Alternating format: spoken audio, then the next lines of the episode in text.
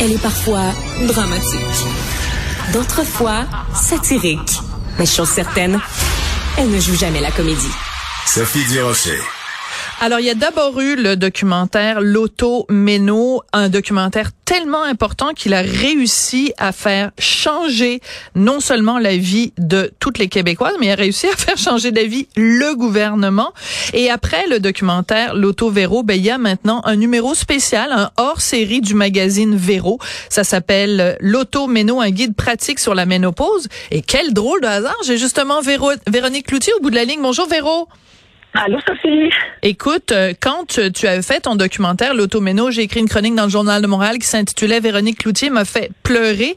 Ben, ton, ton magazine aussi m'a fait pleurer, Véro, parce que dans toutes les pages du magazine, je me reconnaissais.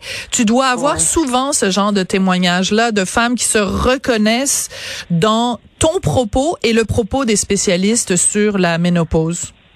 Exactement. Depuis, ben, la série sortie d'abord sur, euh, sur Véro TV en juin 2021, donc ça fait comme un peu plus d'un an maintenant. Et euh, encore à ce jour, je reçois chaque jour des témoignages de femmes, que ce soit par écrit sur les réseaux sociaux, que ce soit dans la rue, dans les commerces, au restaurant, n'importe où. Si on m'arrête, je dirais que quatre fois sur cinq, c'est pour me parler de l'automéno. Euh, donc, euh, l'impact est, est, vraiment très grand, il est très présent et je ça me touche, ça me bouleverse à chaque fois. Ça me fait toujours deux émotions. Ça me touche, ça me bouleverse parce qu'évidemment, c'est pour ça que je l'ai fait. C'est pour que d'autres femmes ne se sentent pas seules et qu'elles se sentent comprises et écoutées. Mais aussi, en même temps, j'ai toujours encore ce syndrome de l'imposteur parce que je me dis, ben, tu sais, moi, j'ai mis le sujet de l'avant puis je pense que j'ai propulsé les demandes de Dr. Sylvie Demers qui faisait ça depuis bien longtemps avant moi. Mais c'est pas mon combat, c'est pas, c'est pas mon affaire. Donc, je suis toujours un peu comme entre les deux. Mais je dirais que ce qui ressort le plus, c'est c'est le, bonheur de voir que ça a réellement aidé des femmes, puis les gens qui les aiment aussi, tu sais, parce que c'est pas juste les femmes, mais ça va aux conjoints, conjointes, famille, élargie, euh, collègues aussi, certains patrons, tu sais, il y a des patrons qui m'écrivent pour dire, ah oui? je comprends maintenant ce que traversent mes employés, tu sais. je comprends pourquoi. Immense, Je comprends pourquoi ma collègue est d'humeur massacrante, euh, c'est parce qu'elle est en ménopause, ce genre de truc-là, oui, vraiment? Oui, exactement, parce que en fait, c'est que là, il y, a, plus de bienveillance, il y a plus de compassion derrière, alors qu'avant, c'était surtout l'objet de raillerie, c'était des moqueries, c'était super. Euh, c'était très, ben, même que dans certains cas, c'était discriminatoire c'était très réducteur, condescendant mm. de dire ah, bon, la bonne femme est frue, la bonne femme a chaud, tu sais, elle a l'air bête, elle est ménopausée. Alors que maintenant, on comprend que ça peut cacher une beaucoup plus grande souffrance que juste euh, de l'irritabilité ou de l'impatience.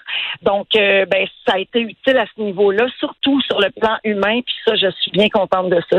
Alors, euh, je, je, suis euh, toujours euh, épatée par ta candeur et ta, et ta, transparence quand tu dis le syndrome de l'imposteur. Plein de gens pourraient choisir de ne pas utiliser ce terme-là. Et en même temps, il faut te rendre hommage, puis il faut que tu les prennes, ces compliments-là, Véro, parce que, écoute, c'est pas rien. Je veux juste rappeler ce que tu rappelles toi-même dans ton éditorial au début du numéro hors série. Tu rappelles que donc le ministre Christian Dubé, c'était le 26 mai 2022, il a annoncé que les hormones bioidentiques étaient maintenant couverte par la RAMQ et qu'un guide d'usage optimal allait être rédigé pour permettre aux professionnels de la santé de comprendre quand et comment les prescrire. Fin de la citation.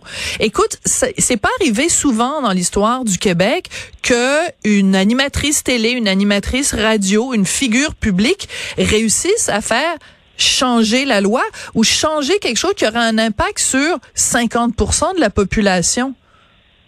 Euh, oui, effectivement, mais merci beaucoup de le dire. Mais en même temps, c'est une lame à double tranchant parce que, bon, d'un côté, on dit, ouais, OK, bravo, c'est super. Puis d'un autre côté, on peut se désoler que ça prenne une personnalité euh, publique, puis c'est euh, encore, encore pire, je trouve, du monde de la culture pop. non, mais regarde, par exemple, Jeannette Bertrand. Ouais, mais regarde Jeannette Bertrand.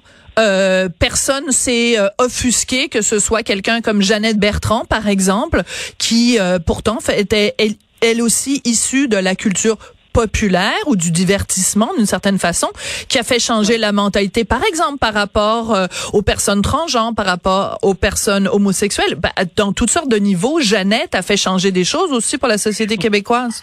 Oui mais il y a une grande différence entre Jeannette et moi c'est que Jeannette a fait changer des choses par ses mots par ses histoires. C'est une autrice moi c'est juste c'est juste moi c'est juste ma, mon nom ma voix puis ben puis mon histoire mais j'ai pas euh, j'ai juste raconté mon histoire. Tu sais, dans le fond, j'ai été pour les femmes que ça a aidé, j'ai probablement été juste bien chanceuse d'avoir ça parce que si moi j'avais pas pigé le gros lot de la mm avec tous les symptômes, peut-être que j'en aurais pas fait une série documentaire. Euh, donc j'ai eu la chance, barre oblique, malchance d'avoir tous les symptômes puis de souffrir énormément pendant plusieurs années.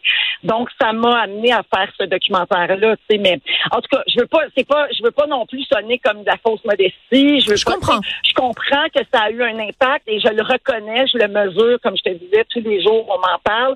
Donc, je suis très heureuse de ça, mais je le prends euh, tiens, avec humilité. C'est plus ça le mot. Voilà. Ouais, mais euh, en même temps, ce que j'aime de ce de ce numéro hors série, c'est que bon, on retrouve quand même en, en partie des informations qui étaient dans le documentaire, mais aussi on pousse la réflexion plus loin. Et il y a quelque chose qui m'a touchée. En fait, euh, je suis allée euh, à mon magasin de magazine préféré pour aller l'acheter, puis je me disais, ben faut que je me dépêche parce que ça va partir comme des petits ponchos cette affaire-là. et euh, et quand j'ai vu la une du magazine du numéro hors série, déjà j'avais les larmes aux yeux parce qu'un des sujets que tu abordes, c'est psycho, s'aimer quand on ne se reconnaît plus. Et c'est la phrase qui revient le plus souvent hein, dans le documentaire et dans le magazine. Mm-hmm. euh, les femmes en ménopause se regardent dans le miroir puis disent c'est qui cette fille là C'est qui cette femme là oui, parce que tu sais, on a beaucoup parlé du, du, de l'impact aussi psychologique là, tu sais, sur le mental de, de, de, la ménopause ou de la périménopause, de tout ce qui entoure euh, cet événement-là dans la vie d'une femme. Puis bon, il y a, y a, des gens parfois qui m'ont dit, ouais, mais tu sais, la maladie mentale, ça existe encore. Mais absolument, là, tu sais, il existe encore des gens dépressifs, des gens bipolaires qui ont besoin d'être suivis puis médicamentés pour ça. Je ne dis pas que chaque femme dépressive de 45 ans c'est juste les hormones puis la, la préménopause. Mais, par exemple, quand tu es comme moi, quelqu'un qui a jamais eu de trouble de santé mentale, qui suit de nature optimiste, mhm. positive, euh, relativement joyeuse, tu sais, assez, pas, pas du tout anxieuse, même aucun trouble anxieux dans mon cas, là, tu quand, soudainement, tu te mets à être anxieuse, à pleurer tout le temps pour rien, à voir tes journées comme une montagne, euh, là, il y a un problème. Et c'est ce qu'on me dit beaucoup. Les femmes se reconnaissent dans ça précisément, en disant, moi, je n'avais jamais été comme ça, puis du jour au lendemain, j'avais plus de repères. J'étais devenue quelqu'un que je ne connais pas. Puis dans les pires cas, comme le mien, par exemple, c'est même à la limite monstrueuse, des crises pour rien, des crises de colère, des crises de larmes, de, l'impatience extrême. Euh, et tout me dérangeait, tu sais, je le dis dans la série, là, entendre mon chum manger du granola, je, tu sais, je voulais divorcer, tu sais. Mais en même temps, ton, ton côté rationnel prend le dessus, puis tu te dis, ben non, voyons, calme-toi, sauf que ça revient, ça c'est récurrent parce que tu sais toujours pas ce que tu as. Et donc, oui, le, terme euh, je me reconnais pas, puis apprendre à s'aimer pendant cette période-là, je pense que c'est une portion importante de la périménopause. Tu sais. Je vais te poser la question, puis je veux pas, c'est pas un piège que je te tends là, c'est vraiment plein de bienveillance et de tendresse. Mais toi, comment t'as fait pour t'aimer quand tu ne te reconnaissais plus? Ben, j'ai trouvé ça extrêmement difficile. Tu sais, mais c'est pas euh, c'est pas un état qui t'habite 24 heures sur 24. Hein, tu sais, ça vient par crise, ça vient par séquence, parce que euh, sans vouloir rentrer dans le côté médical, mais la périménopause, tu sais, c'est le déséquilibre des hormones des femmes. Donc, quand tu es une jeune préménopausée ou ménopausée, là, moi je te parle de ça de 38 à 44 ans à peu près, le moi mes jeune. années. Oui, c'est comme ben, c'est ben on dit que c'est jeune parce qu'on savait pas, mais maintenant avec la série puis avec tout ce qu'on sait, ben on sait que c'est pas mal c'est, pas mal dans l'âge cible, tu sais. Et, et, donc moi je savais pas que j'avais ça. Alors c'est comme tes hormones fluctuent encore, c'est des vagues. Donc, il y a des moments où j'allais très bien, puis je me, tu sais, j'avais une certaine confiance en moi, là, comme d'habitude, tout ça. Puis ensuite, la fois d'après, euh, par exemple, je sais pas, deux, trois semaines plus tard, il y a comme un, déséquilibre des hormones, mais que j'ignore toujours. Et là, je m'haïs. Puis j'ai souvent dit la phrase à mon mari, je déteste la femme que je deviens. Parce que, Hmm. évidemment, euh, tu sais, ça engendre beaucoup de conflits là, avec l'entourage. Puis à un moment donné, tu le vois que c'est toi le problème. Mais tu c'est c'est très particulier, là, parce que tu sais, tu le, le réflexe de l'être humain, c'est c'est c'est de dire que c'est les autres. Tu sais, c'est pas de c'est pas toujours de se pointer soi-même Bien en sûr. premier. Puis c'est à force de, de conflits puis de discussions. Puis tu sais, j'ai tellement parlé avec Louis de ça où il me disait regarde, je veux pas te dire comment être, je veux pas te dire quoi faire, mais il y a comme une limite au ton sur lequel on peut se parler, tu sais, que j'accepte pas dans, dans un couple.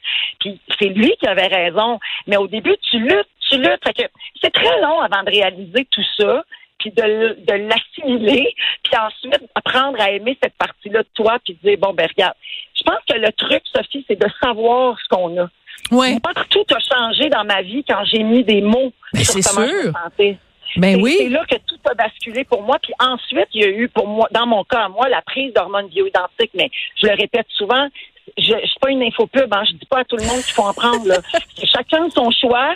Puis c'est vraiment correct aussi. Puis chacune sa réalité. Puis chacune son mode de vie. Puis ses choix. Moi, ça a tout changé pour moi. Mais euh, mais c'est un choix qui revient à la femme. Puis c'était mon combat d'ailleurs avec Dr Sylvie Demers. Je voulais je voulais que les choses changent pour les femmes qui voulaient avoir des traitements et aussi que les femmes soient au courant de leurs options alors qu'on ignorait encore tellement de choses. Mais le plus important, Véronique, puis tu viens de le démontrer de façon magistrale, c'est l'important, c'est de mettre des mots.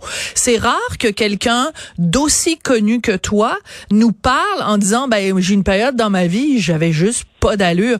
Tu sais cette euh, cette transparence là, les les les femmes qui t'écoutent ou même les gars qui t'écoutent disent ben parce que si elle est capable de mettre des mots sur la personne qu'elle a été, ça ouvre la voie après à plein de gens qui vont peut-être se tourner vers leurs enfants, vers leur mari, vers leur euh, leur famille en disant ben moi je me sens tout croche puis voici pourquoi. C'est juste de mettre des mots sur comment on se sent, c'est tellement difficile. Exactement. Puis le- plus on va en parler, plus on va faire tomber ces tabous-là, puis plus les gens vont comprendre. Parce que traverser une périménopause, c'est une affaire d'équipe. tu sais. La femme, elle a beau Ouais. s'informer, s'endurer, Ouais. prendre tous les moyens, faire du yoga, bien manger, prendre de la naturopathie, n'importe quoi. Ça- Elle peut pas traverser ça toute seule. Ça prend un des village. gens autour. Oui, ça prend un village, ça prend des gens qui l'accompagnent Ouais. avec compréhension. Pas besoin d'essayer de trouver des solutions, juste comprendre, faire comme, Hum, ouais, c'est une mauvaise journée aujourd'hui, hein. Je te comprends, puis demain ça va être mieux. Juste ça. Tu sais, on n'a pas besoin de vraiment plus que ça, mais c'est en en parlant qu'on va sensibiliser tout le monde puis qu'on va faire une différence. Ben écoute, on est bien content que euh, ton couple ait tenu la route. En plus, il paraît que tu viens de déménager, donc euh, bienvenue en ville. Maintenant, tu n'es plus une fille, fille de banlieue. Euh, et euh, ben écoute, vraiment euh, bravo puis euh, merci hein, en mon nom puis en toutes les. Je pense que je devrais pas trop le dire. Est-ce que tu penses que c'est une bonne idée de ma part de constamment rappeler à tout le monde que je suis en ménopause? Ben, en fait, c'est que ça donne une arme de plus à tes détracteurs pour t'attaquer. Voilà. Alors, donc tu viens de répondre à ma question. Je vais arrêter d'en parler. Euh, ils vont trouver toutes sortes de raisons pourquoi je suis, euh, je suis agaçante et, euh, et énervante. Merci beaucoup, Véro. Je, je suis très contente d'avoir pu euh, parler à cœur ouvert euh, avec toi. C'est la deuxième fois, puis c'est toujours euh, un plaisir. Merci de ta générosité. Puis je rappelle à tout le monde donc ce numéro hors série du magazine Véro. Ça s'intitule L'auto-méno, un guide pratique sur la ménopause. Puis il y a plein de beaux témoignages et des tellement belles photos de Marie-Soleil Michon, Hélène Bourgeois-Leclerc et Anne-Marie Cadieux. Vous êtes toutes euh, belles, belles et beaux dans ce magazine-là. Merci Véro. Merci à toi, Sophie. À très bientôt.